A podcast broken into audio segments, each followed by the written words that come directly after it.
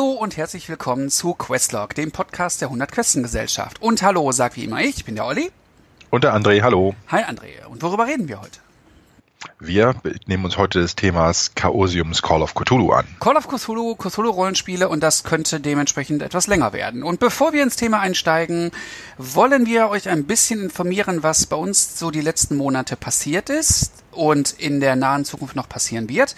Das betrifft hauptsächlich unsere Anwesenheit auf diversen Cons und Messen. Und zwar beginnen wir mit der Feencon im Juli in Bonn-Bad Godesberg in der Stadthalle. Da waren wir wieder mit einem Stand vertreten und das war auch eine besondere Con, denn der Feencon hatte Jubiläum. Ja, 30 Jahre Feencon wurde gefeiert und äh, die Besucherzahl war äh, großartig wie immer. Die Location war großartig wie immer. Es war aber nicht ganz so heiß wie immer. Mann, was war denn da los? Naja, wirklich gefroren haben wir auch nicht, aber das stimmt, es war diesmal nicht das heißeste Wochenende des Jahres. Es lief einem nicht dauerhaft die Suppe, genau. Ja, so ungefähr. es war ein bisschen schade, dass wir uns ein bisschen äh, trennen mussten, weil du samstags nicht konntest, war ich samstags am Stand mit äh, Lutz, der auch geleitet hat, und sonntags warst du dann hauptsächlich da, das war so ein bisschen schade. Weil der Olli dann, äh, äh, dann wieder weg musste nach zwischen frühen Morgen, ja. Ja, ich war kurz da, ein paar Sachen zu bequatschen, aber dann hatte ich auch irgendwann äh, keine Lust mehr, um das mal auf den Punkt zu bringen. Nein, war aber nichtsdestotrotz eine sehr gute Veranstaltung. Und wir hatten auf der FeenCon auch zwei Sachen zum ersten Mal live vor Ort, die bereits im Mai erschienen sind und auch schon erhältlich waren, aber die wir dort zum ersten Mal bei uns persönlich sozusagen ähm, vorstellen konnten, nämlich die Erweiterungen zu Mythic Britain. Ja, Logres, das Land der Sachsen und Wasserland, Abenteuer im großen Sumpf. Ähm, zwei wunderbare Supplements für, für das Music Britain Setting, womit jetzt die Music Britain Reihe in Deutsch auch komplett vorliegt. Also alles, was die Amerikaner haben, haben wir auch. Ähm, und ich denke mal, das ist auch ein, ist, wenn Mythras nicht schon so, äh, so schon, wir nicht so schon von Mythras überzeugt wären, wäre das ein guter Grund, Mythras zu kaufen, nur um die Music Britain Kampagne spielen zu können. Äh, denn äh, ich denke, da haben wir richtig schöne Schätze mit am Start. Auf jeden Fall. Und ähm, ja, das war es eigentlich zur FeenCon. Der, wie gesagt, Lutz hat geleitet. Wir haben ähm, Sachen angeboten, wir haben mit Leuten gesprochen. Es war wie immer sehr nett und äh, sehr freundlich. Von daher ein durchaus gelungenes Wochenende. Äh, wir haben, wir haben Gespräche mit potenziellen deutschen Autoren gestartet, die dann auf dem nächsten Con fortgeführt wurden. Der im August dann stattfandet, der allerdings nicht zum 30. Mal, sondern auch äh, was Besonderes, nämlich zum allerersten Mal, nämlich der Niederrhein-Con.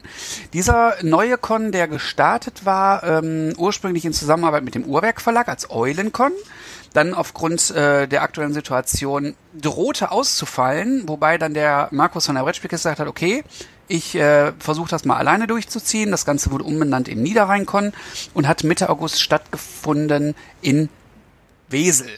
Wesel, ein kleines Dorf nahe der niederländischen Grenze. Mhm. Ähm, naja, okay, weit genug entfernt noch. Ähm, also es ist einfach zu erreichen. Es war ein, äh, was mich sehr positiv erstmal überrascht hat, als ich da ankam, war die Parkplatzsituation. Im Gegensatz zu vielen, vielen anderen Cons, wo man sich dann zu Tode sucht, zu Tode läuft, war dann HIP ein Parkplatz direkt am, äh, vor Ort.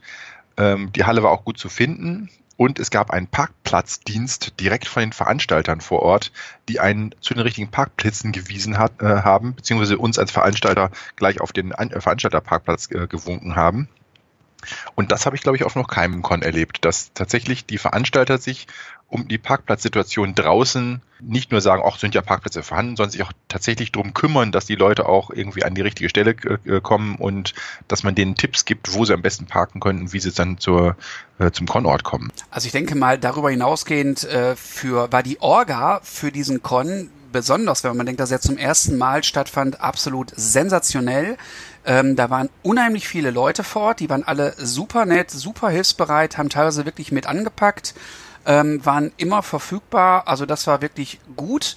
Die ganze Location war sehr gut geeignet, zumindestens für eine solche Veranstaltung, wenn natürlich jetzt auch nicht besonders schick, weil es halt eine etwas ältere Halle, ähm, aber für diese Veranstaltung absolut gut.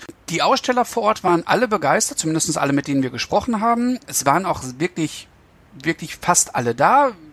Von den großen, die mir jetzt so gefällt haben, war eigentlich nur Ulysses und Pegasus nicht am Start. Ja, ansonsten haben wir, glaube ich, keinen großartig vermisst zumindest. Also wirklich gut und ähm, was auf jeden Fall noch besser werden wird und auch besser werden kann, ist auf jeden Fall äh, die Anzahl des Publikums. Da waren viele Leute da, also auch dafür, dass der Con zum ersten Mal stattfand, war wirklich sehr gut besucht. Da ist noch, noch Luft nach oben und ich denke mal, wenn sich jetzt rumsprechen wird, äh, wie gelungen die Veranstaltung war, wird das nächstes Jahr, ähm, denke ich mal, noch ein bisschen interessanter werden. Also ich, ich weiß jetzt nur, dass äh, der Niederrhein-Con ungefähr um die 430, 450 äh, äh, Tages, also Tickets verkauft wurden, also äh, Personen da waren, wobei also eine Person, die an einem Samstag da war, als eine Person zählt, eine Person, die an einem Sonntag äh, da war, als eine Person zählt, aber eine Person, die sich gleich ein Bändchen gekauft hat für, Freit äh, für Samstag und Sonntag, dann trotzdem nur als eine Person gezählt wurde.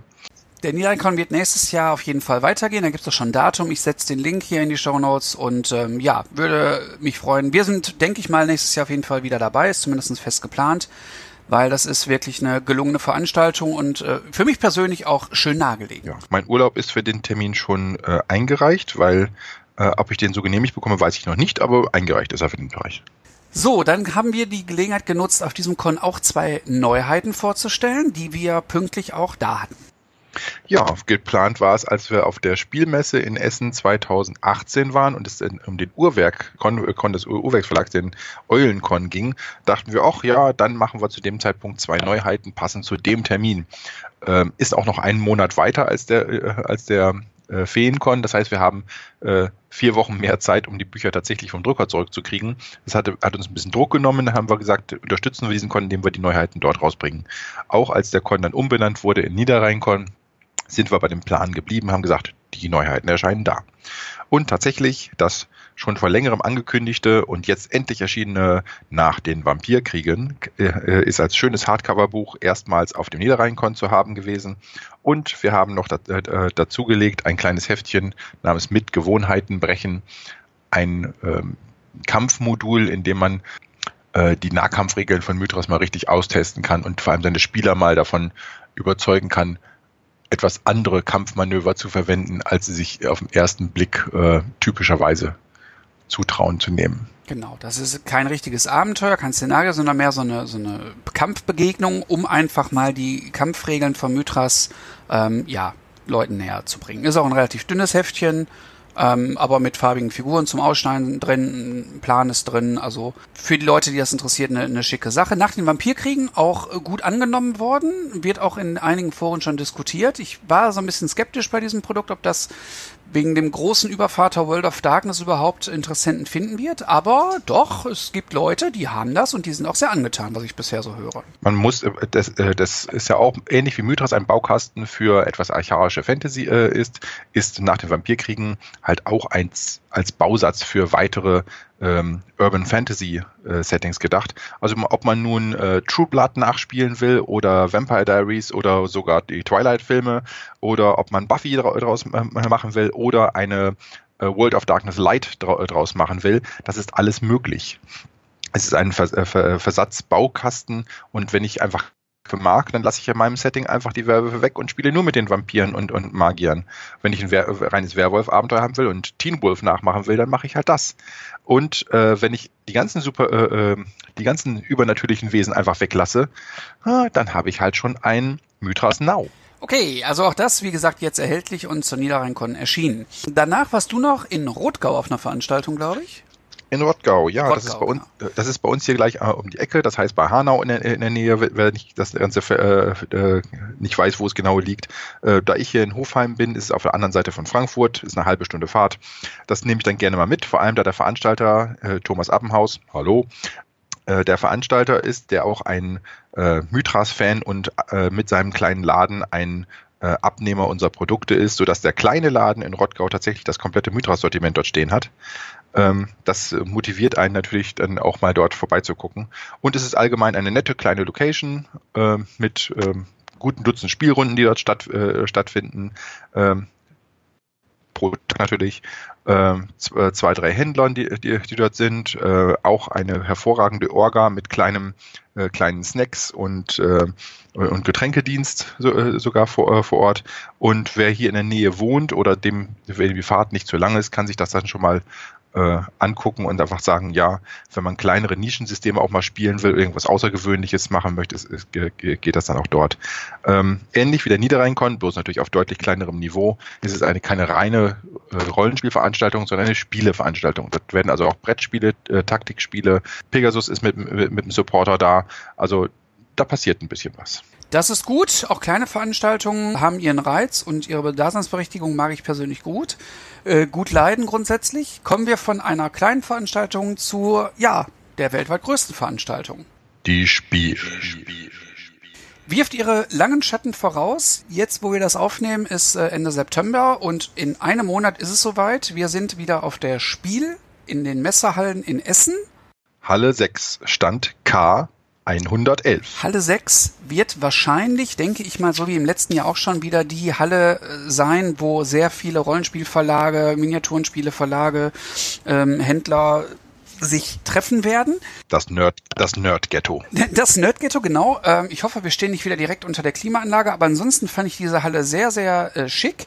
Man war so ein bisschen unter sich, was natürlich für viele Händler und Leute, die da auf Profit angewiesen sind, nicht so toll waren, weil sich dann doch sehr, sehr oder weniger Brettspiel interessierte als in den Vorjahren in diese Halle äh, einfanden. Aber nichtsdestotrotz war da die Luft besser, die Gänge waren breit, man konnte auch mal stehen bleiben, sich unterhalten, man konnte in Ruhe sich die Sachen anschauen und mit den Leuten reden. Das, also mir hat das äh, gut gefallen. Ich empfehle jedem, der dieses Jahr auf die Messe kommt, auf jeden Fall mal den Weg in die Halle 6 zu finden. Dadurch, dass die, äh, dass die Messehallen weiterhin umgebaut werden, also es soll dieses Jahr das letzte Jahr sein, nächstes Jahr sollen sie fertig sein, sind die Eingänge zum Teil verlegt worden, so dass äh, ein, einer von den beiden Haupteingängen anscheinend relativ geradlinig auch in Halle 6 führt. Ja, das habe ich auch gehört, dass die Halle 6, genauso wie im letzten Jahr, hatte die Halle 6 auch schon einen eigenen Eingang. Allerdings äh, ist er sozusagen zwischen den beiden U-Bahn-Stationen. Das heißt, die Leute, gerade die mit den öffentlichen Verkehrsmitteln kommen, gehen immer noch durch die Halle 1 oder 3 rein. Empfiehlt sich auch in Halle 6 reinzugehen. Wie gesagt, da waren letztes Jahr zumindest die Gänge einigermaßen leer. Man kam gut durch, die Luft war gut. Alles schön. Nicht nur wegen der äh, netten Aussteller, auch wir haben unseren Stand in Halle 6 und auch wir haben wieder zwei Neuheiten geplant mitzubringen. Wir hatten ja so ein kleines bescheidenes Crowdfunding für einen weiteren Mythic-Band, für Mythic Konstantinopel. Mythic Konstantinopel braucht sich, glaube ich, hinter Mythic Britain nicht verstecken. Ähm, natürlich ist, ist, ist, uns schon klar gewesen, dass Mythic Konstantinopel doch ein etwas spezielleres Publikum anspricht. Denn ich mal ehrlich gesagt, klar, Arthurs Saga, Kelten, Britannien allgemein. Jeder Fantasy-Rollenspieler hat in seiner, Fantasy, in seiner Fantasy-Welt seiner Wahl irgendwas keltisch Ähnliches an Kultur und kann, hat deswegen einen Draht dazu. Es, es ist einfach, äh, ja, gängig. Mythic Konstantinopel, hm, viele Leute können sich vielleicht nicht unbedingt was darunter vorstellen, deswegen war natürlich die äh, äh, Käuferschicht erstmal natürlich etwas kleiner. Aber ich denke, es ist von der Stimmung her und von den gesamten Abenteuermöglichkeiten her einfach äh, auf jeden Fall nicht geringer anzusiedeln als Mythic Britain. Und selbst irgendeine, jemand, der ein anderes Fantasy-System spielt, könnte Mythic Konstantinopel einfach unter einem anderen Namen in jede beliebige Fantasy-Welt einbauen. Und man hat halt einen Stadthintergrund, der nicht so viel Fläche frisst von der eigenen Spielwelt und in der man sehr viel machen kann, ohne die Stadtmauern überhaupt verlassen zu müssen. Ja, das stimmt. Und das Buch finde ich auch sehr nett aufgebaut. Das ist halt so eine typische Sandbox irgendwie, ne? Ähm, mhm. so, so, ja. so eine Sandkastenkampagne äh, mit vielen Ideen, mit kleinen Abenteueraufhängern, mit kleinen Hinweisen, mit teilweise so nur als Frage formuliert, ähm, mit eigentlich keiner umfangreichen Kampagne im Buch selbst es gibt aber zusätzlich zu dem Mythic Konstantinopel Band dann ein Abenteuerband. Genau, mit lebenslangen Konsequenzen kann man, kann man sofort das äh, im äh, Mythic Konstantinopel angelesene sofort in die Tat umsetzen und wirklich mit den Geheimgesellschaften, mythischen Organisationen und natürlich den politischen Situationen von Konstantinopel arbeiten. Also die beiden Sachen kommen von uns zur Spiel 2019. Sie sind beim Drucker. Sie sind auch angekündigt, dass sie vorher noch geliefert werden. Richtig. Unsere, unter, uns, unsere Unterstützer wer, äh, werde ich äh, an dem Montag, Montag, Dienstag, Mittwoch vor der Spielmesse werde ich die Sachen in die Post stecken, dass unsere Unterstützer auf jeden Fall die Sachen nicht später haben als irgendwelche Käufer auf der, auf der Spiel. So ist zumindest unser Plan. So, das sind die Neuheiten von uns von diesem Jahr. Was kommt denn, ist denn in naher Zukunft zu erwarten im englischsprachigen Bereich zu unseren Sachen? Ja, gerade frisch raus bei The Design Mechanism ist das Mythras Companion. Wo in dem weitere zusätzliche Regeln drin sind. Es sind 56 Seiten stark äh, mit ein paar Sachen, die wir schon in anderen Supplements drin hatten, zum Beispiel die Stabilitätsregeln, also die geistige Gesundheitsregeln aus dem Weißer Tod sind da nochmal aufgeführt worden, aber auch zum Beispiel Feuerwaffen, Ver äh, äh, Verfolgungsjagdregeln, äh, soziale Konflikte, ähm, aus anderen Supplements, wie zum Beispiel Luther Arkwright oder eben auch nach den Vampirkriegen und natürlich einige neu geschriebene Kapitel. Also alles, was man so in den Bereich braucht, der nicht unbedingt das klassische ähm, mythrassige Fantasy, äh, Fantasy hat, um das, die Kampagne für andere Settings weiter aufzubauen. Regeln für Verfolgung ist ein interessantes Stichwort, kommen wir vielleicht später im Laufe dieser Episode ja, nochmal genau, drauf zu sprechen. Okay. Ja, Genau auf das äh, kam ich auch gerade zu sprechen. Also, äh, kam, kam mir kam der Gedanke genau das. Äh, ja, hervorragend. Okay. Ja, pa parallel, ähm, dazu, parallel dazu ist, äh, ist Sorandip erschienen. Sorandip ist ein weiteres Quellenabenteuerband für das Tenlar-Setting. Man muss sagen, dass äh, es ist schon mal erschienen, allerdings dann zu der Zeit noch für das Legend-Rollenspiel bei, bei Mongoose. Das ist aber, glaube ich, das Supplement, was, glaube ich, am kürzesten überhaupt auf dem Markt war. Es kam raus und einen Monat, vielleicht zwei Monate später war, Ten, äh, war Tenler bei, bei Legend raus. Das heißt also, wer das Buch irgendwo hat, die, die An Anzahl an Personen, die jetzt äh, das wirklich noch ihr eigen nennen können, ist sehr gering. Insofern ist es fast eine Erstveröffentlichung. Mhm. Da es ein, eine Erweiterung für Tendler ist, ist die Wahrscheinlichkeit, dass wir das auch zeitnah auf Deutsch rausbringen, relativ groß, weil Lutz ja großer Tendler-Fan ist, meines Wissens. Richtig. Also da er ein Regelfan ist, wird das Mythras Companion äh, herauskommen. Das werden wir dann unter dem Namen Mythras das Begleitbuch bringen, damit man sieht, das ist das begleitende Buch zum Regelwerk. Äh, und äh, Soran Deep wird noch bei uns natürlich wieder einen schönen Zusatz bekommen, weil Soran Deep sieht man am Cover dann eben nicht, ob es Deutsch oder Englisch ist. Deswegen kriegst du bei uns den Zusatz Die Stadt des Feuerdämons. Gut, also äh, Soran Deep ist eine äh, Stadt, die äh, südöstlich von Corantia beziehungsweise südwestlich vom Taskanischen Imperium in die Richtung des, der jakarenischen Theokratie liegt und ich will es mal so, so sagen, es hat schon ein bisschen was von der Wildweststadt oder von Moss Eisley Raumhafen. Also der größte Abschaum der Gegend und Gesetzlose treffen sich dort und das ist dann eigentlich der Haufen, der, äh, ein, ein gefährliches Städtchen, wo sich ein Haufen von Glücksspielern und Abenteurern trifft und wo wirklich, ähm, wo, wo es wirklich dann zur Sache geht. Das Schöne ist, dass es ein Quellen- und Abenteuerbuch ist. Das heißt, ich habe tatsächlich die Beschreibung der Stadt mit allen ihren bösen Neben, äh, äh, Nebenplots äh, plus eben mehrere Abenteuer, die in dieser Stadt spielen. Mhm. Und das ist eine, äh, denke ich mal, eine, eine, klasse Sache. Und von da aus kann es natürlich nach Corantia reingehen oder die Charaktere können Corantia sein. Von da aus kann es ins Taskanische Imperium reingehen nachträglich oder die Charaktere können natürlich auch aus dem Taskanischen Imperium stammen. Also das ist ein schöner Schmelztiegel und ähm, es hat einfach was. Und um mal nur den Umfang zu sehen, das Mythras, das Begleitbuch, wird um die 60 Seiten haben und das Sorandip hat im Englischen 116 Seiten. Das ist also auch kein kleines Ding. Das Ding hat fast denselben Umfang wie, wie das äh, äh, Taskanische Imperium Quellenbuch. Das heißt, wir haben eine Erweiterung zu dem Bereich Regeln, wir haben eine Erweiterung zur Kampagnenwelt Tenla und ähm, der nächste Schwerpunkt bei unseren deutschen Sachen ist ja die Mythic-Reihe mit äh, Brit äh, Mythic Britain und Mythic Constantinople. Ist da noch was geplant? Da ist erstmal bei den Amerikanern momentan gerade schon angeteasert worden. Der nächste Mythic-Band ist mit Mythic Babylon. Mythic Babylon ist dann 1500 vor Christus. Äh, Arak, Su Sumer äh, sind schon zusammen. Die bösen Nachbarn äh, verschwören, äh, verschwören sich noch. Das geht für die äh, Kampagne im Zweistromland mit dem, was da halt äh, an, an, Möglichkeiten ist. Äh, das wird, führt natürlich dann Mythras wieder zu dem, was es eigentlich laut Cover verspricht, nämlich zu sehr bronzezeitlichen, sehr archaischen Hintergründen.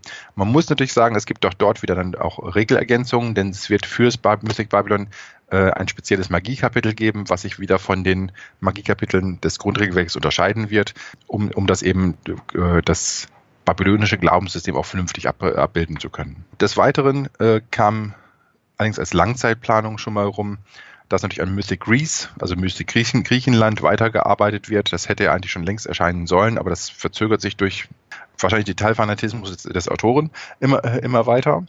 Äh, und äh, es wurde einfach mal angeteasert, dass es der Ken St. Andre, der Autor des Sturmbringer-Rollenspiels und Tunnels and Trolls, äh, einer der Hauptautoren von Tunnels and Trolls, hat äh, für Mythras in Arbeit Mythic Aztecs beziehungsweise Mythic Mexico. also Azteken, Mayas als, als Quellenband. Und was aus irgendeinem Grund äh, ein bisschen untergegangen ist, was ich aber äußerst interessant werde, finde, ist Mythic Polynesia. Yay, Vajana spielen in, äh, äh in, in, mit Mythras. Ja. Okay, all diese Dinge sind äh, auf jeden Fall Zukunftsmusik. Äh, sobald das konkreter wird, werden wir euch da auf dem Laufenden halten und ob das ein oder andere davon eventuell dann irgendwann mal von uns auf Deutsch kommt, auch darüber werden wir bei Zeiten dann entscheiden und euch entsprechend informieren. Was ist denn, gibt's irgendwie ein, zwei Highlights in der nahen Zukunft von Chaosium? Chaosium tut und macht. Äh, Chaosium hat halt inzwischen die Politik, dass sie nicht mehr, also keine Sachen mehr ankündigen, die nicht spruchreif sind. Das halten sie bei, äh, bei Cthulhu so ziemlich gut durch. Ähm, teilweise kriegt man die Information, dass überhaupt ein Buch in Mache ist oder war, äh, erst zwei Monate bevor es erscheint, obwohl das wahrscheinlich schon seit zwei Jahren in Mache ist. Äh, bei RuneQuest halten sie es nicht ganz so. Bei RuneQuest äh, teasern sie teilweise Sachen an, deutlich, deutlich bevor es erscheint, so dass man dann zwar äh, mit, mit, mit, mit irgendwelchen Änderungen immer leben muss. Also konkret, bei äh, Chaosium ist jetzt gerade frisch erschienen der Berlin-Quellenband, Berlin The Wicked City. Ähm, ein Amerikaner, der, der Berlin als Stadt beschreibt, hm, hm, naja, man könnte sagen, hätte er sich nicht auch, auch äh, äh, an, an deutsche Autoren halten können und äh, Leute schreiben lassen können, die dort leben. Aber es soll eigentlich ganz solide gemacht sein und der soll sich gut informiert haben. Und ähm, die Gesamtstimmung trifft ein bisschen mehr auf die aktuelle Fernsehserie. Ja, Babylon äh, Berlin. Babylon Berlin, genau so. Also die, die Stimmung wird ein bisschen, ein bisschen getroffen dadurch. Also ich denke mal, das kann, das kann nicht verkehrt sein. Okay. Angedacht sind weiterhin noch äh, ein, zwei Abenteuerpakete, die sie machen. Mal wieder ein schönes Sammelsurium von irgendwelchen Abenteuern, die unter ein Thema gepackt werden. Äh, und was ich habe Leuten hören, ist, dass natürlich jetzt so, da die siebte Edition jetzt ja eigentlich äh, die bestlaufendste ist, die sie je hatten, laut eigenen Aussagen, werden sie jetzt auch ihre anderen Settings auf die siebte Edition anpassen. Es wird also ein, äh, äh, ein Cthulhu by Gaslight für die siebte Edition geben, es wird ein Dreamlands für die siebte Edition geben und wahrscheinlich auch ein Cthulhu Now siebte Edition. Auf jeden Fall die erfolgreichste Reihe im Moment noch bei Chaosium und das seit vielen Jahren. Wir haben noch die, die, die RuneQuest-Ankündigungen. Es ist ja schon seit längerem geplant, dass es ein Gods of Gloranta geben sollte. Ein schönes, massives Buch, dann hat der Autor Jeff Richard mehr und mehr und mehr und mehr ergänzt. Dann wurde aus Gods of Gloranta wurde ein Gods and Goddesses of Gloranta und anstelle von 50 Kulten dort drin sind es inzwischen 100. Und es wird in zwei Bänden erscheinen, zwei Hardcover in einem Schuber. Jetzt wurde das Ganze dem äh, Redakteur, äh, Redakteur also dem, äh, dem Jason Durrell übergeben, der das Ganze umgearbeitet hat und anscheinend hat sich der Titel wieder geändert und zwar auf Kults of Gloranta, weil äh, man äh, äh, sich da ein, eine Volume-Nummer anscheinend irgendwie überlegt, dass man das später besser ergänzen kann, dass das später, wenn es um andere Regionen geht, dann weitergeht. Weil momentan soll es wieder, genau wie das Regelbuch selber und das Gloranta Sourcebook, erstmal nur um Zentralgeneratäler gehen, also Drachenpass, Ketaela, äh, Peloria, Lunaris Imperium halt und äh, Prax und Umgebung. Und der ganze Osten und Westen und Süden wird erstmal ausgespart. Und vorher werden jetzt aber zwei Abenteuerbände erscheinen, wobei jetzt gerade frisch gestern äh, von der Tag der Aufnahme, die wir jetzt gerade machen, äh, erfahren wurde, dass am 10.10. .10. ein Teaser-Abenteuer aus dem ersten Abenteuerpaket zu dem Zeit kostenlos online gehen wird. Und das äh, Kampagnenbuch, um das es sich dabei handelt, äh, ist das Pegasus-Plateau. Und das wird vielleicht eine Abenteuersammlung sein. Aber alles in Sartar, alles wunderbar kompatibel mit dem, was wir bis jetzt haben. Also sie machen momentan keine exotischen Ausreißer und versuchen zehn verschiedene Settings innerhalb von Gloranta zu etablieren, sondern nein, man bleibt schön in seinem Drachenpass und weitet sich von da aus langsam nach außen aus. Fertig? Ja. Okay. Man ist rührig, äh, was das Thema RuneQuest angeht und Gloranta angeht, was prinzipiell eine schöne Sache ist für uns. Ähm, allerdings seit vielen, vielen Jahren das Standbein von Chaosium ist auf jeden Fall ihr Rollenspiel und ihre begleitenden Werke zu Call of Cthulhu, womit wir dann nach äh, fast einer halben Stunde endlich beim Thema angekommen sind. Call of Cthulhu, wenn man ähm, ein paar Bekannte fragt, Autoren fragt, welche Rollenspiele sie beeinflusst haben, ist es ganz oft Call of Cthulhu. Wenn man bei RPG äh, guckt, was ist das auf Rang 1 bei den beliebtesten Rollenspielen, was ist das beliebteste Zweitrollenspiel, was ist das Rollenspiel, wo die meisten die bleibendsten Erinnerungen mit verbinden, ähm, ist es sehr, sehr häufig Call of Cthulhu. Häufiger teilweise habe ich den Eindruck, als so Klassiker wie D&D, DSA im deutschen Bereich. Cthulhu kennt anscheinend wirklich jeder Wo ist, kommt das her? Warum ist das so? Es ist eigentlich, es hat mehrere Punkte. Punkt, äh, Punkt eins ist, äh, ist äh, es ist RuneQuest-basierend, also W100, also einfach erlernbar. Wenn ich ein Charakterblatt vor mir habe und da steht ein Prozentwert, kann ich erfassen, wie gut ich in einem Fertigkeitswert bin. Das ist erstmal, das, das ist die Sache, die es bei RuneQuest ja auch schon ist. Aber bei RuneQuest oder auch Mythras hat man die Sache, dass man sich in eine andere Welt noch reindenken muss. Wenn ich hier mit, mit Begriffen um mich schmeiße in Call of Cthulhu, dann kann sich jeder da was darunter vorstellen. Wenn ich sage Schwarzbrenner, äh, Gentleman, äh, Bühnenmagier, Schmuggler, ähm, da brauche ich kein Quellenbuch dazu. Da habe ich sofort ein Bild im Kopf und wenn ich dann auch noch ergänze dazu, ja, aber das Ganze in den 20er Jahren, dann habe ich vielleicht nicht das korrekte 20er Jahre in den Kopf, aber da habe ich zumindest ein Klischee 20er Jahre äh, im Kopf, was viele andere auch falsch in Anführungszeichen im, im, im Kopf haben. Und damit kann man, kann man ganz schnell arbeiten und ganz schnell einsteigen, ohne sich mit einer Hintergrundwelt noch zusätzlich beschäftigen zu müssen. Und ich glaube, ursprünglich war es auch gedacht als Ergänzungsbuch zu RuneQuest, sprich als, als äh, Monsterbuch, glaube ich, ne? Ganz, ganz Anfang gab es ein, äh, äh ein Gloranter, äh, ein, Blödsinn, ein Rundquest-Kreaturenbuch, in dem auch ein paar Lovecraftsche Monster drin waren. Aber das waren nur zwei, drei Stück, einfach nur, weil sie interessant waren. Dann wollten, äh, wollten sie ein äh, Call of Cthulhu Ergänzungsband machen für RuneQuest, was aber sehr schnell zu einem äh, eigenen Rollenspiel geworden ist. Also wir packen die Regeln gleich mit in das, äh, in das Quellenbuch rein und das, äh, dass man das RuneQuest-Regelbuch nicht zusätzlich braucht. Äh, die Autoren, die das machen wollten, haben es aber nicht gebacken gekriegt. Man hat sich an Sandy Peterson erinnert, der die Kreaturen für das Gloranta-Kreaturenbuch äh, geschrieben hatte, die Lovecraftschen welchen, und hat ihm das Projekt anvertraut.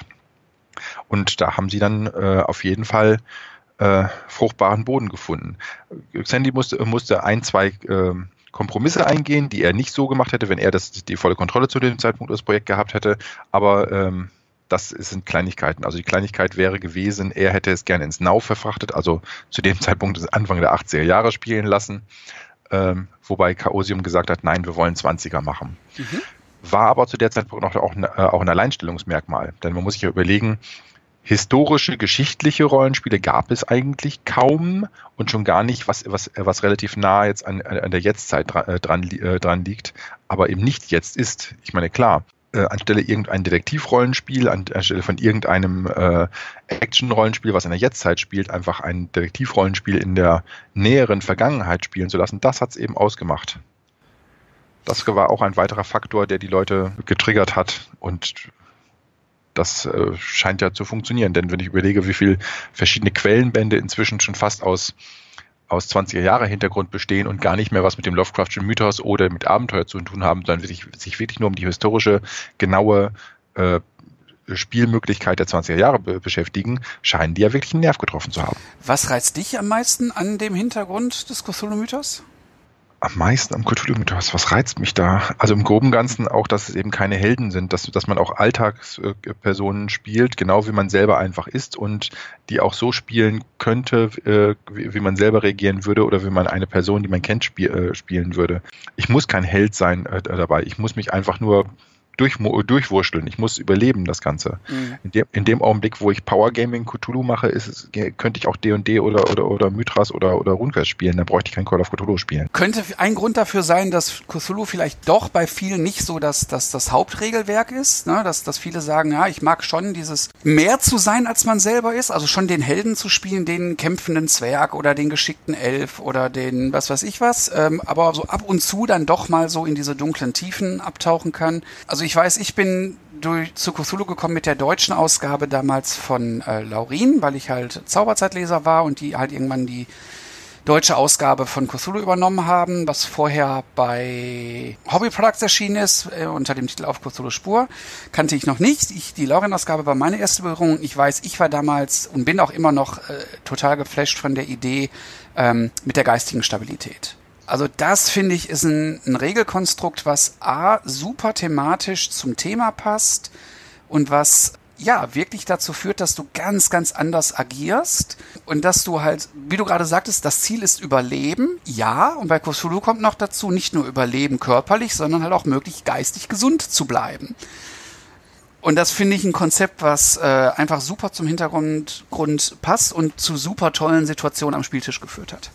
Mhm. So geistig äh, gesund wie möglich, aber sich auch so vielen geistig geistigen Gefahren aussetzen wie nötig. Ne? Das heißt also, um äh, irgendeine Cthulhu Gefahr zu, äh, zu beseitigen, muss ich halt irgendein Mythosbuch lesen, zum Beispiel, und ein, vielleicht auch sogar auch einen Zauber durchführen können. Das ist eine geistige Gefahr, in die ich mich begebe, die aber nötig ist, um zu überleben, beziehungsweise die Gefahr zu beseitigen. Und dann ist es so ein bisschen die Sache, ähm, der, der typische Horder, also jemand, der wirklich jedes Mythosbuch einsackt und liest, wird irgendwann sehr schnell wach, äh, wahnsinnig werden. Wenn ich die ganzen Mythosbücher in meiner Gruppe verteile und jeder ein Buch liest, dann bin ich als Gruppe genauso äh, potent wie, wie, wie ein Einzelmagier, aber jeder kann dabei noch äh, vernünftig geradeaus reden und äh, muss nicht eingewiesen werden. Die erste Auflage von Call of Cthulhu erschien 1981. Äh, mittlerweile, aktuell ist die siebte Auflage. Wenn wir jetzt die komplette Publikationsgeschichte aufrollen wollten, würde das leicht ein bisschen den Rahmen dieser Episode sprengen. Deswegen, André, was sind so deine zwei, drei Highlights in der Publikationsgeschichte von Call of Cthulhu? Also die Highlights sind natürlich erstmal mehrere Settings. Das heißt, ich habe die Default 20er Jahre. Ich habe die Möglichkeit, nochmal eine Art Fantasy-Setting, die Dreamlands. Ich habe Cthulhu bei Gaslight, was, was natürlich inspiriert war ursprünglich, äh, dass man das äh, 20er Jahre USA-Abenteuer nach England bringen wollte und die Jack the Ripper und London-Thematik mit einfließen lassen wollte, aber spielt auch sonst weltweit sehr gut. Und natürlich auch Call of Cthulhu Now zum, äh, zu machen, also den äh, Cthulhu-Mythos in die Jetztzeit zu transportieren. Äh, Pulp Cthulhu ist natürlich jetzt noch eine neuere Variante davon, dass man eben Indiana Jones-artiges äh, 20er, 30er Jahre äh, Spiel daraus machen kann. Das ist so die, also die Vielfalt der in Anführungszeichen Settings. Die natürlich auch mittlerweile etwas ungeahnte Blüten getrieben hat im Laufe der Jahre. Also ich erinnere mich an, ich glaube, glaube ich, an Cyber Cthulhu. Ähm, aktuell gecrowdfundet ist äh, Cthulhu für D&D und äh, ich glaube, es läuft sogar Cthulhu-Mythos in Aventurien. Pff, ja, einerseits kann man sich fragen, braucht man das unbedingt? Muss jeder für sich entscheiden. Andererseits sagt es aber, dass dieser Hintergrund wirklich mit vielen, vielen Settings zu funktionieren scheint. Ja gut, die D&D-Leute benutzen das Ganze, äh, Ganze als äh, weitere gefährliche Monster, die unbesiegbar erscheinen. Aber ich bin ja ein Superheld und super, super starker Kämpfer in D&D und deswegen kann ich ja trotzdem plätten. Also die benutzen das als, als Monsterquellenband und werden es wahrscheinlich die meisten werden es nicht stimmungsvoll Cthulhu-mäßig verwenden, sondern wirklich nur als Setting-Baukasten und, und Monster-Baukasten. Weiß ich nicht, aber okay. Auf jeden Fall ist es möglich, mit seinem D&D-Charakter im Cthulhu-Mythos zu spielen. Ja. Weitere, weitere Highlights der ganzen Geschichte waren natürlich immer die weltumspannenden Kampagnen. Es gibt viele, viele hunderte von, von Einzelabenteuern, aber die weltumspannenden Kampagnen waren natürlich immer die Highlights. Also ob das nun äh, Shadows of York Todd die erste Kampagne war oder natürlich die weltberühmte Masken des Nyarlathotep-Kampagne, äh, Spawn of Azathoth ist, finde ich auch noch sehr gut, auch wenn das im hinteren Teil ordentlich nachlässt. Äh, die Orient Express Kampagne oh, und die oh, Berge legendär. des Wahnsinns. Absolut legendär. Ja, und die äh, Berge des Wahnsinns äh, Kampagne, das sind so die, die, die Highlights, die man eigentlich wo man eine davon zumindest mal gespielt haben sollte. Ich meine, kein Charakter wird wahrscheinlich mehr als eine dieser Kampagnen überstehen. Ja. aber, ähm, aber das funktioniert auf jeden Fall tadellos. Ein, ein Highlight, was ich noch immer, äh, immer mag, ist das, was im Deutschen erschienen ist als, als Bleicher, Mo äh, Bleicher Mond. Auch eigentlich mal noch eine eine äh, schöne, schöne Geschichte, wo es dann eben um die Wesen von Yith geht. Das sind, es ist, und es gibt immer noch irgendwelche schönen kleinen Dinger, äh, Dinger äh, von, von, Lizenznehmern teilweise sogar. Grace Under Pressure, beziehungsweise im Deutschen hieß das Ding Unter Druck, ja. wo man wirklich die äh, Besatzung eines U-Bootes äh, spielt, das im Kontakt mit den, dem Schiff ist, was, was über ihn äh, an der Meeresoberfläche rumfährt. Und das ist natürlich eine schön bedrückende Stimmung, denn die Charaktere können nicht weg. Aus einem, aus einem U-Boot kannst du nicht entkommen also da kann man wirklich schöne Stimmungen aufbauen.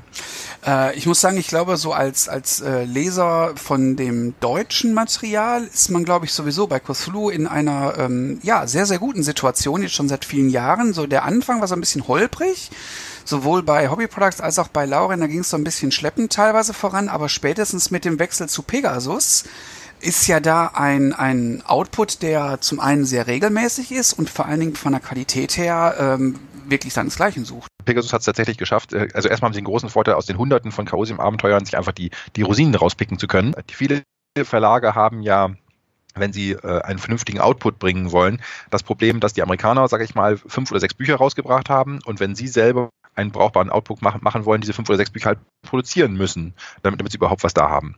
Und dann publiziert man auch mal vielleicht ein Buch, was nicht ganz so toll ist, weil es einfach das einzige ist, was noch nicht übersetzt wurde.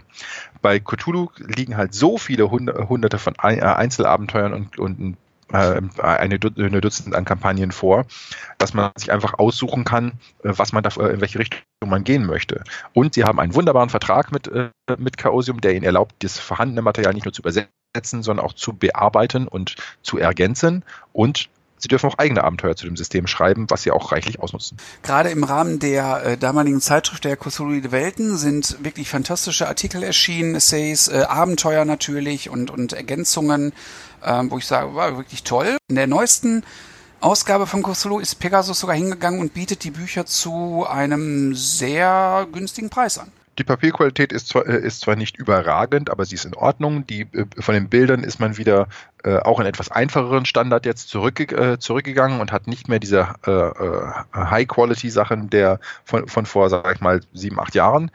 Ähm, aber dafür kommt das Material in einer Fülle raus und in, einer, in einem geringen Preis, dass man einfach nicht Nein sagen kann. Ich meine, früher habe ich mir überlegt, also ich nicht, aber hätte sich, hat sich der normale Cthulhu-Käufer überlegt, es kommen, kommen drei Abenteuerbände in dem, in dem äh, halben Jahr raus, welches davon kaufe ich mir denn? Die Frage stellt sich jetzt nicht bei, dem, bei, dem, bei der Preislage nicht, äh, nicht mehr. Früher habe ich für den Preis einen Band gekriegt, jetzt kriege ich dafür drei. Natürlich nehme ich einfach alle drei mit und wenn ich dann in jedem dieser Bände drei Abenteuer drin habe, habe ich neun Abenteuer zur Verfügung. Und wenn dann irgendwo in jedem Band ein Abenteuer drin ist, was mir nicht zusagt, egal, ich, ich bei dem geringen Preis nicht gekauft habe, spiele ich halt nur zwei davon, benutze das dritte halt nicht. Und äh, das ist, denke ich mal, ein großer Vorteil. Das Schöne an der ganzen Sache ist ja auch noch, dass durch die Vielfalt der verschiedenen Cthulhu-Abenteuer gibt es ja nicht das schlechte Abenteuer in einem Abenteuerband, sondern das ist subjektiv. Jeder hat eins dieser drei Abenteuer, das er vielleicht nicht mag und eins, was er in Ordnung findet, eins, was er toll findet. Das ist aber bei jedem ein anderes es, ist, äh, äh, ähm, es wäre nicht damit getan gewesen, einfach ein Abenteuer wegzulassen äh, und zu sagen, ach, dann haben wir schlechte Abenteuer, lassen wir halt raus. Nee, das ist ja bei jedem, äh, jemanden, äh, bei jeder Person ein anderes Abenteuer, was man weglassen müsste. Insofern ist es nicht schlimm, dass man irgendwas mitbezahlt, was man nicht nutzt. Denn es gibt ja bei Cthulhu, man kann es ja auf sehr verschiedene Arten spielen. Man kann es sehr investigativ spielen, dass der, der Mythos einen sehr geringen Stellenwert hat oder wirklich nur so zum Ende, so als Highlight kommt. Andere Spielrunden, ja, gehen wirklich auf Monsterjagd, ne, so je abgedrehter, je, je besser mit Alien-Technologie und sowas alles all diese Möglichkeiten mit demselben Regelwerk ist schon eine coole Sache. Ähm, was sagst du zur aktuellen siebten Ausgabe? Ich muss gestehen, ich habe sie, ich habe sie quer gelesen, ich habe sie noch nicht wirklich intensiv gelesen, ich habe sie auch noch nicht gespielt. Ähm, aber sie soll ja schon recht gravierende Überarbeitungsänderungen haben es ist die gravierendste Überarbeitung, die es für Call of Cthulhu je gab. Das ist richtig, aber sie ist immer noch nicht sehr, sehr, sehr groß. Das heißt, wenn ich irgendein äh, First Edition oder äh, äh Second, Third, was auch immer, bis zu Sixth Edition halt irgendwie alles irgendwie ein Abenteuer habe, ist die Arbeit es umzuändern äh, für Call of Cthulhu's äh, siebte Edition, ist nicht wirklich Arbeit wenn ich eine grundlegende, äh, grundlegende Ahnung habe, wie die beiden sich unterscheiden, kann ich das on the fly machen. Das heißt also, ich schlage das äh, sechste Editionsabenteuer auf und äh, spiele mit dem siebten Editionsregelwerk das Abenteuer einfach durch und muss mir vorher, muss mich eben vorher nicht hinsetzen und das erstmal konvertieren und mir Notizen reinlegen, das Buch. Nee, das kann ich einfach so nebenbei. Das mache ich, während ich das Abenteuer spiele. Das Gravierendste, was optisch auch im, im, Charakterbogen sofort, also aus einem ausgefüllten Charakterbogen sofort ins Auge fällt, ist eben, dass die äh, Attribute, Stärke, Konstitution, Größe etc. jetzt auch Prozentwerte sind. Da sie aber, äh, da sie aber ermittelt werden, wie vorher auch, 3W6 und das Ganze, den, das Ganze, den Wert mal 5 nehmen und hinschreiben, ist das überhaupt kein Problem, jederzeit einfach wieder zurück zu konvertieren. Also auch jemand, der noch eine alte Laurin-Ausgabe oder eine Hobby-Products-Ausgabe hat und jetzt ein aktuelles Abenteuer, äh, aktuellen Pegasus Abenteuerband kauft, äh, kann das ganz schnell wieder rück, rückkonvertieren auf die zweite, dritte, vierte Edition. Eine weitere Sache ist dann eben, dass sie äh, dort Verfolgungsjagdregeln äh, mit angegeben haben. Denn das war alles ein bisschen schwammig, denn die Nahkampfregeln, zu denen ja sowas wie davonlaufen und aufschließen und solche Sachen eigentlich kommen, äh, dazugehören würde, ist natürlich bei den ursprünglichen Call of Cthulhu Regelwerken, also erste bis sechste Edition, nicht besonders umfangreich, weil man braucht es nicht unbedingt, man braucht es nicht, nicht so detailliert in, in den Nahkampfmöglichkeiten und irgendwelche Bewegungsreichweiten und äh, auf, äh, aufschließen und weg, weglaufen äh, immer sehr identisch äh, und sind sehr zwiespältig angenommen worden. ähm, also ich kann, äh, ich kann sagen, sie, sie funktionieren, aber sie sind umständlich und sind Naja, 20 Seiten Verfolgungsjagdregeln, äh, hallo, ich meine, es geht auch knapper, es geht auch, geht auch einfacher. Also der, der, Vorteil ist, sie funktionieren. Der Nachteil ist, äh, damit will ich mich nicht beschäftigen. Ja, genau, das ist das Thema. das ist, äh, das ist einfach, das ist einfach zu viel. Ich meine, ob, wenn ich jetzt im, im, im, in einem Einwa äh, in einsamen Hütte am Wald bin und mir durch einen durch einen äh, Waldstromer und dort taucht ein Cthulhu-Mythoswesen oder irgendein Monster auf und ich muss weglaufen und gucken, ob ich in diese, in diese Waldhütte äh, rechtzeitig genug reinkomme, um mich zu verrammeln äh, und äh, äh pack dann diese 20-seitige Verfolgungsjagdregeln äh, Regeln auf oder äh, irgendwelche äh, Kultisten verfolgen mich im Auto. Nee, das ist mir einfach alles zu umständlich. Das ist, das lasse ich dann eigentlich normalerweise einfach mal sein. Kann ja jeder für sich entscheiden, wer es möchte. Die Regeln sind auf jeden Fall da. Ja, schön ist eben, dass die Monster immer, äh, auch immer mehr wurden. Das heißt, man hat, äh, Chaosium hat es tatsächlich geschafft, Cthulhu-Monster, also die Lovecraft erfundenen Monster, die äh, seiner Zeitgenossen, also seiner Co-Autorin bzw. seiner Briefpartner komplett mit, äh, mit, äh, mit einzubeziehen, äh, wie auch alle möglichen nachfolgenden Leute. Und es, es wurde natürlich auch durch die Call of Cthulhu, also auf die Rollenspielautoren, immer mehr dazu erdichtet, sodass äh, das Monster-Regelbuch und auch die Zauber, äh, die, die irgendwo in in irgendwelchen Abenteuern immer, immer umfangreicher wurden. Die Kritik übrigens an der siebten Edition, dass es sich dort um ein Spieler- und ein Spielleiterhandbuch handelt, man ja zwei Bücher haben müsste, um das Spiel spielen zu können, kann ich übrigens nicht nachvollziehen, denn hat irgendjemand die Sachen anscheinend nicht richtig gelesen.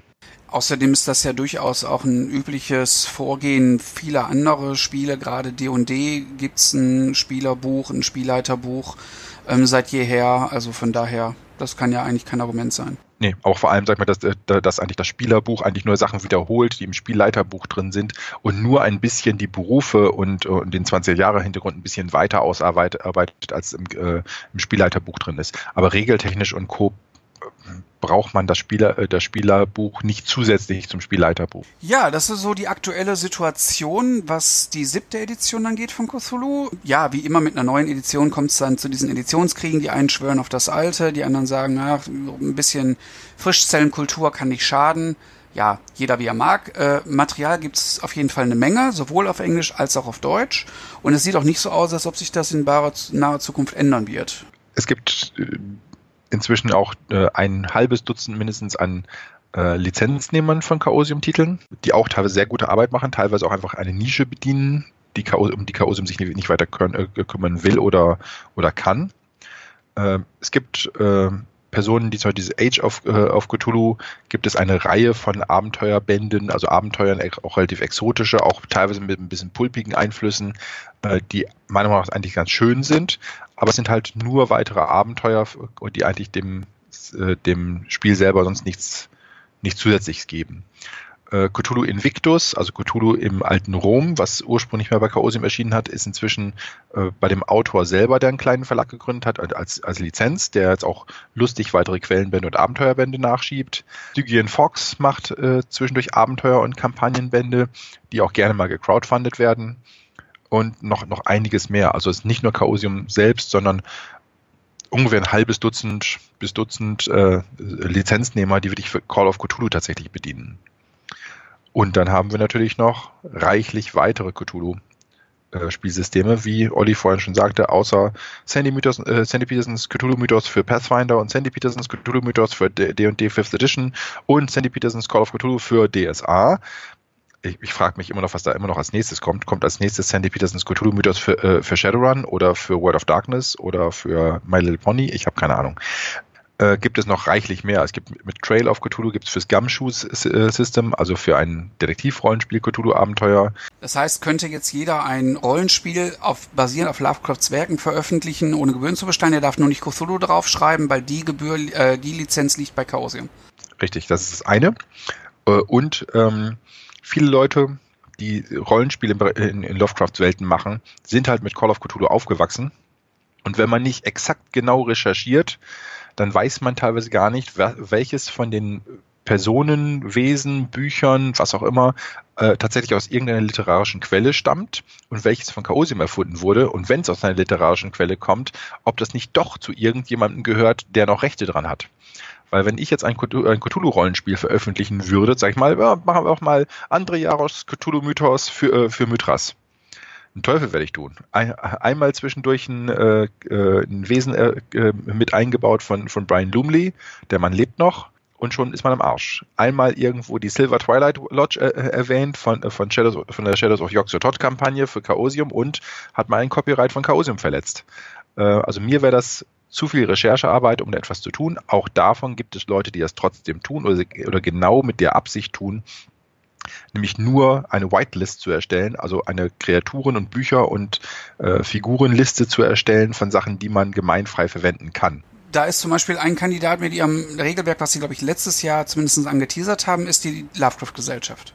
Richtig, die deutsche Lovecraft-Gesellschaft mit, mit dem Vertang-Rollenspiel. Äh, Grundsätzlich eine gute Idee, ein äh, Call of Cthulhu-Klon, wenn man so will, äh, in äh, teilweise vereinfacht, teilweise verkomplizierter Version. Also alles, was man meint, also was die Macher, äh, die hinter der, die, die, die hinter Vertang stehen, meinen, dass es nicht ähm, nötig ist für ein richtiges Lovecraft-Rollenspiel, was aber Call of Cthulhu beinhaltet, wurde gestrichen. Alles, was, äh, was man gerne sich noch bei Call of Cthulhu gewünscht hätte, aber was Call of Cthulhu nie umgesetzt hat, haben sie dann als Detail mit reingenommen. Wenn man so will, ist es eine eine, Fan, eine Call of Cthulhu Fan Edition, also eine, eine persönliche Hauskampagne, Haus, Hausregeln. Allerdings von einer Gruppe von Leuten, nicht von einer Einzelperson.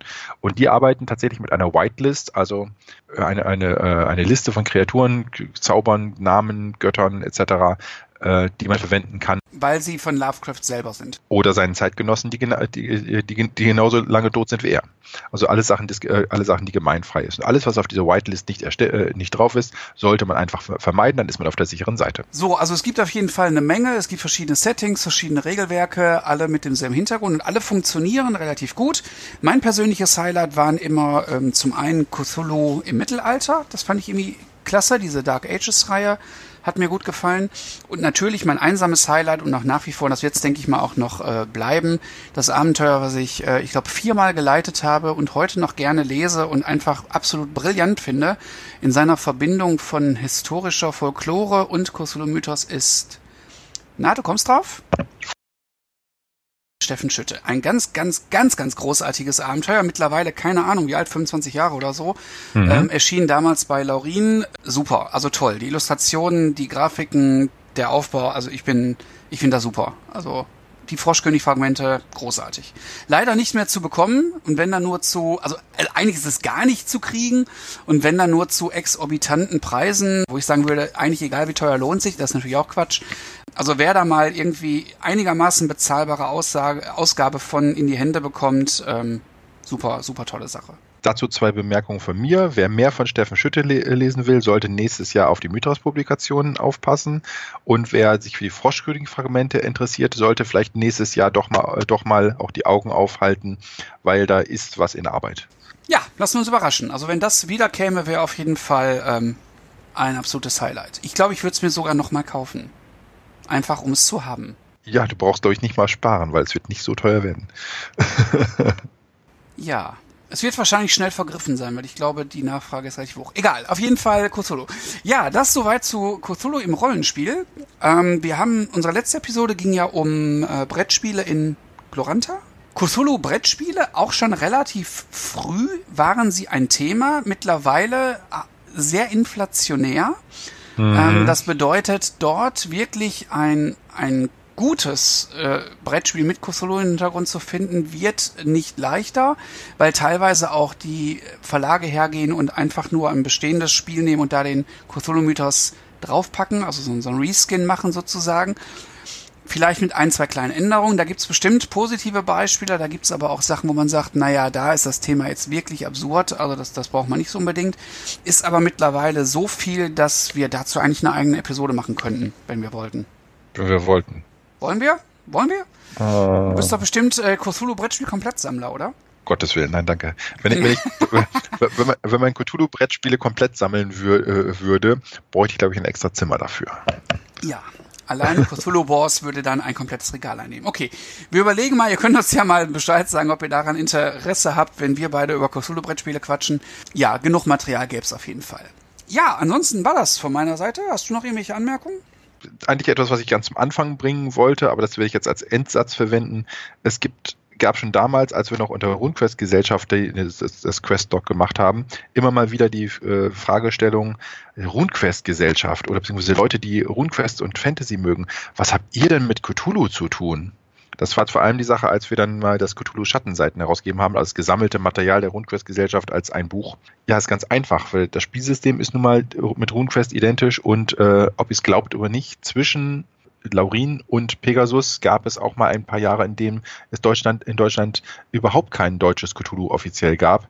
Und zu der Zeit ist erschienen auch in allen möglichen Magazinen, von denen es noch mehr gab als jetzt, nicht so gut wie nichts zu Cthulhu. Wer hat zu der Zeit zu Cthulhu was gemacht? Die RuneQuest-Gesellschaft. Halbwegs regelmäßig in den Fanzines. Äh, wir hatten einen Anteil an Mitgliedern, die äh, Cthulhu-mäßig sehr stark aktiv waren und es äh, haben auch dort auf den Cons versucht zu vermitteln, äh, den, den, die, die Fahne hochzuhalten und auch mit Verlagen drüber zu sprechen und Chaosium darauf anzusprechen, wann kommt denn endlich ein deutscher, äh, neue deutsche Lizenznehmer. So haben wir also eine langjährige Interesse auch an Cthulhu und eine langjährige Zusammenarbeit mit den Cthulhu-Machern. Ob das nun Pegasus ist oder ob das nun Chaosium ist. Äh Auf jeden Fall jahrelange Cthulhu-Fanboys und jetzt natürlich bei den 100 Questen auch wieder richtig angekommen. Okay, dann würde ich sagen, war's das für diese Episode. Ja. Ja, danken wir wie immer fürs Zuhören, wünschen euch weiter viel Spaß beim Spielen, sagen bis zum nächsten Mal, auf Wiederhören und immer daran denken, alles ist besser mit Cthulhu. In diesem Sinne, bis zum nächsten Mal. Ciao. Tschüss.